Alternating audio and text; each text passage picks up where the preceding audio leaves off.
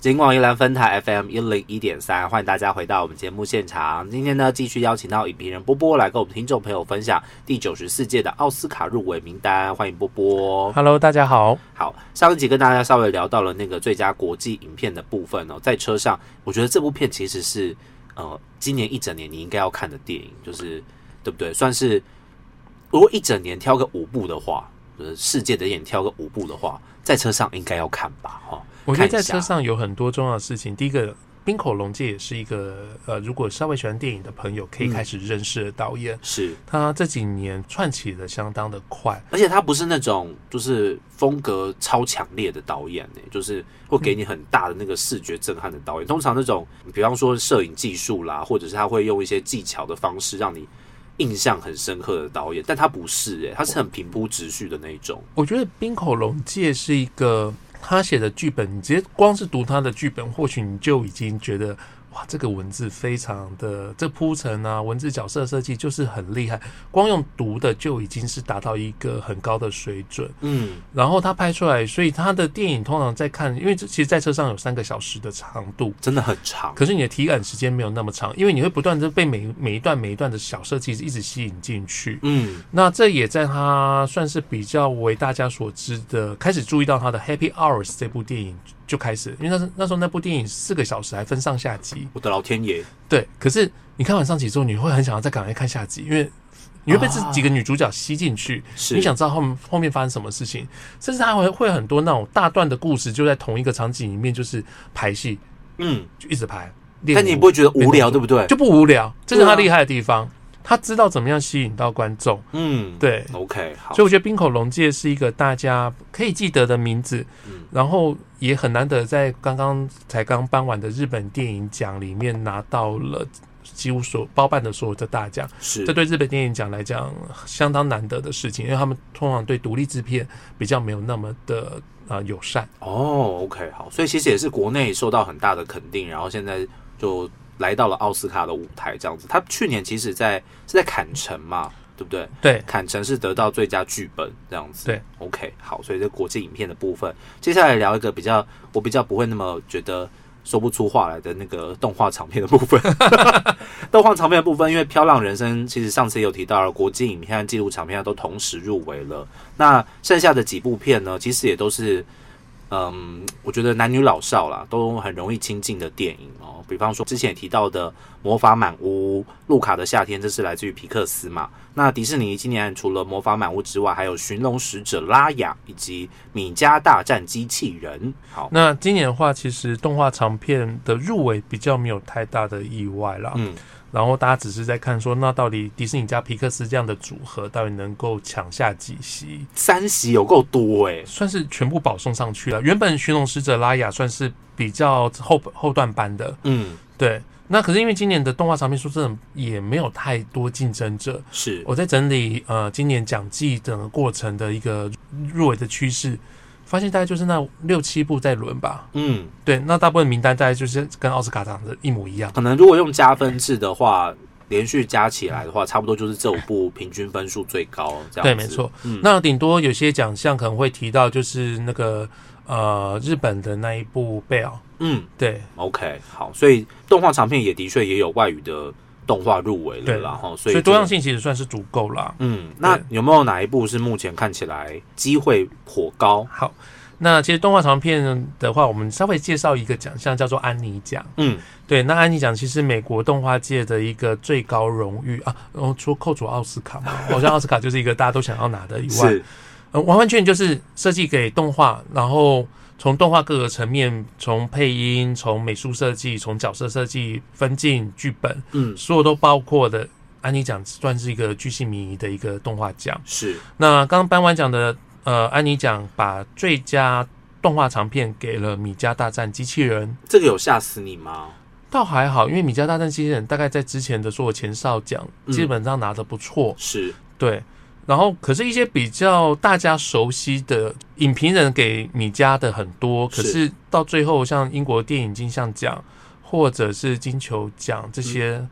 大部分都给了《魔法满屋》。就看这个英国电影金像奖他们的影响力大不大 哈，因为的确《魔法满屋》还是在那个呃领跑者的地位这样子，看起来领先的还蛮多的，就看米家可以而且他还有阶段而且。他有其他奖项支撑着嘛，包括配乐还有原创歌曲。对，他我们上次提过的，就是他目前其中一首插曲的热度还相当的高。嗯，那可是我觉得不能够忽略，就是《飘浪人生》啦，因为《是飘浪人生》在我们刚讲安妮奖里面，其实拿到了最佳独立动画长片，哦对，OK，所以算是小制作里面算是拿到一个相当好的评价。是好对，还好想看《飘浪人生》哦。这个播出的时候，我应该是其实它是一个蛮感人的故事。对啊，好想看哦。对那个赶快上映的时候，赶快去看。他是因为他的性别认同的关系，他不得不离开他的国家，然后一路漂流出去。嗯我觉得那个东西是很感人的。这个名字也取得不错，这样有很有很多电影那个名字真的取得太烂了。等一下跟大家分享，有几部我觉得取得好烂哦。好，那记录长片的部分呢，这个我一直都比较害怕的部分，这样子。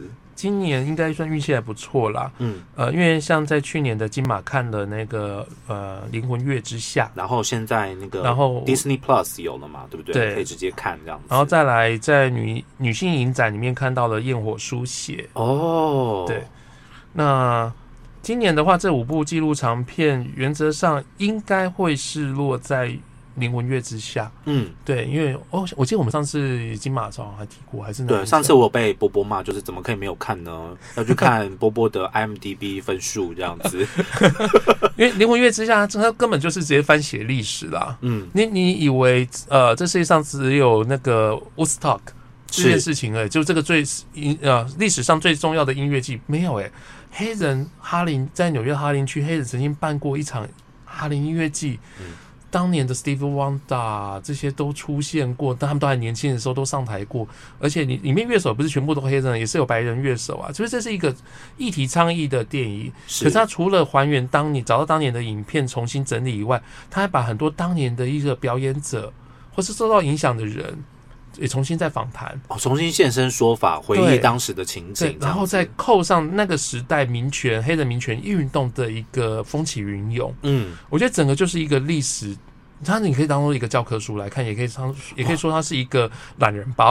哦，懒人包，对，你在短短时哦间里面可以认识这个很重要的历史段落，是，那如果是喜欢那个黑人灵魂乐的朋友，可能看起来就会更有感，非常的过瘾嗯，对。好，所以这个是记录长片的部分。阿蒂卡监狱事件的话，就是讲呃监狱里面的一些案件，然后他们好像是要争取权利吧，对不对？我印象中好像是这个样子，对应该是这样。嗯、OK，那登楼探的话，其实它是一个以嗯中国劳工阶层为主的一部纪录片，嗯它几乎没有出现访谈的这种画面，哦，对，它就是静静的在一个一段一个距离以外。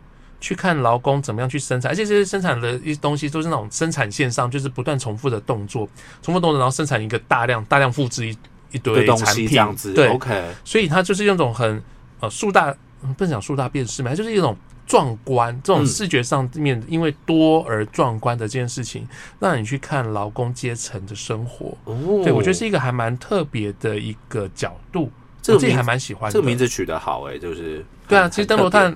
登楼探，你就想嘛，你就从一个高楼上面看芸芸众生，这芸芸众生在下面走，你不认得哪一个人，嗯。可是你看到一个倾向和一个一个风格或者一个，嗯，OK，好，所以这个很特别的电影啊，记录场面。其实记录场面，如果大家去细细的研究跟品味的话，会看到很多不同的东西。有时候记录场面并不见得比那些记呃就是剧情片难看这样子，大家不要太过于排斥，这样不要像我一样就是会害怕哈。不要挑食。对，点开来看就对了。所以这是记录长片的部分。接下来在剧本的部分呢，剧本我们以往都知道嘛，分成原创剧本跟改编剧本。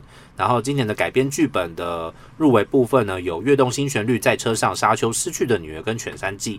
然后里面呢，只有这个《失去的女儿》是没有入围最佳影片的。嗯，对，那今年在改编剧本上面的话，呃，之前英国电影金像奖跟评论家协会好像一个颁给了《犬三季》，一个颁给了《跃动新旋律》。是，对，嗯，不得不说，《跃动新旋律》应该后市看涨。后市看涨。，对，因为我们刚刚前面几集有提到说，更多的会员影影剧学院的会员注意到这部片子了。嗯，所以他们开始点开 Apple Plus 去看，会发现这是一个很很轻巧、小巧可爱的电影。嗯，对，，OK，所以目前有可能在改编剧本上面有一些些的悬念，应该就是《跃动性旋律》到底有没有机会拿到了？那失去的女儿都没机会哦。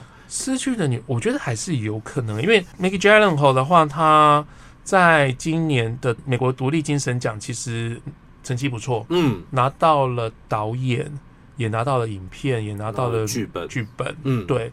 然后包括像在美国导演工会，他也是拿到了最佳新导演。哦，对所以《失去的女儿》其实也是算是走势，算是算往上走的、上扬的。，OK，，对，那到底能不能跟原本一直在领头的犬山季做一个交叉？嗯，现在就看犬山季能不能保温到两个礼拜后。哦，好，所以最佳改编剧本的部分，今年的五部电影有四部是改编，就是著作，就是改编书籍的。